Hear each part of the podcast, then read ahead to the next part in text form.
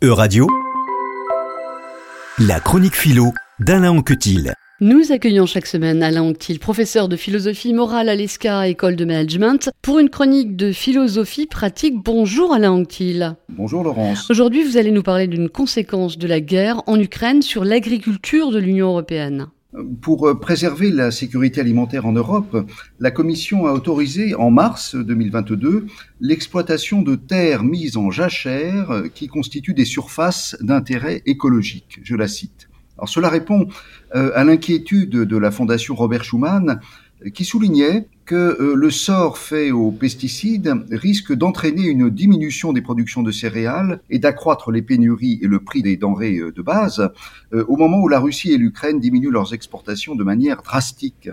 Cette problématique renvoie à la question de l'emploi de moyens douteux, mauvais, voire honteux, en vue de réaliser une fin, c'est-à-dire un but, euh, une fin que l'on juge avantageuse euh, ou moralement bonne. Un mal pour un bien. Oui. Euh, dans notre cas, on déroge à des règles de protection de l'environnement pour assurer la sécurité alimentaire.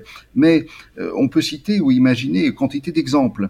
On ment à un ami pour son bien, on triche afin d'obtenir une subvention de recherche que l'on croit utile au bien-être général, euh, ou on interrompt une demi-finale du tournoi de Roland Garros pour alerter sur l'urgence climatique. Mais, la fin ne justifie pas toujours les moyens. C'est-à-dire, il existe des états de nécessité dans lesquels l'utilisation d'un moyen immoral prend un caractère obligatoire, comme voler pour nourrir sa famille quand on ne peut pas faire autrement. Mais en dehors de ce cas particulier, on conçoit que les moyens doivent être euh, proportionnés, c'est-à-dire que le bien contenu dans la fin euh, doit être suffisamment important pour contrebalancer le caractère mauvais euh, des moyens. Mais l'idée de, proportion ne répond pas au problème posé par le choix de moyens mauvais en vue d'une fin bonne. L'un de ces problèmes, c'est celui de la manière dont on peut se représenter un tel choix et dont on le justifie à nos yeux. C'est-à-dire qu'on peut n'avoir à l'esprit euh, que le but, la fin. C'est elle que l'on désire, euh, c'est elle qu'on voit, euh, c'est pas pas le moyen, et, on peut la désirer aussi à la manière d'un idéal, alors qu'on se représente le moyen comme un instrument, un instrument concret, sans valeur propre. le moyen est volontairement dévalorisé? Oui, c'est ça, exactement.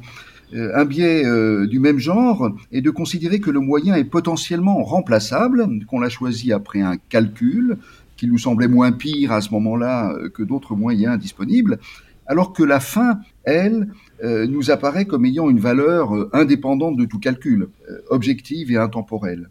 Ici aussi, le caractère mauvais du moyen est minimisé dans notre représentation de l'action. Alors pour sortir de ces biais de jugement, il faudrait que notre évaluation morale porte sur l'ensemble formé par le moyen et la fin.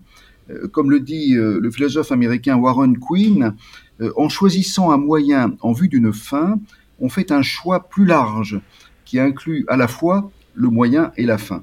On peut interpréter cette idée en affirmant que si l'on choisit un moyen mauvais, la fin bonne prend elle-même une connotation mauvaise. Autrement dit, euh, on ne peut pas désirer honnêtement euh, faire le bien grâce à un moyen mauvais. Cette évaluation morale de l'ensemble moyen-fin peut expliquer les réactions inquiètes euh, des ONG environnementales à la suite de la décision de la Commission d'autoriser la mise en culture de surfaces d'intérêt écologique. Ces ONG n'ont pas séparé, dans leur évaluation de la situation, le moyen, c'est-à-dire euh, l'utilisation de jachères essentielles à la biodiversité et à la restauration des sols, et l'autorisation de l'usage de pesticides sur ces surfaces, et la fin, c'est-à-dire euh, la sécurité alimentaire. Voilà, il s'agit d'un exemple typique des questions morales soulevées euh, par la relation entre moyens et fins. Merci beaucoup pour ces éclairages, Alain Anctil. On vous retrouve la semaine prochaine.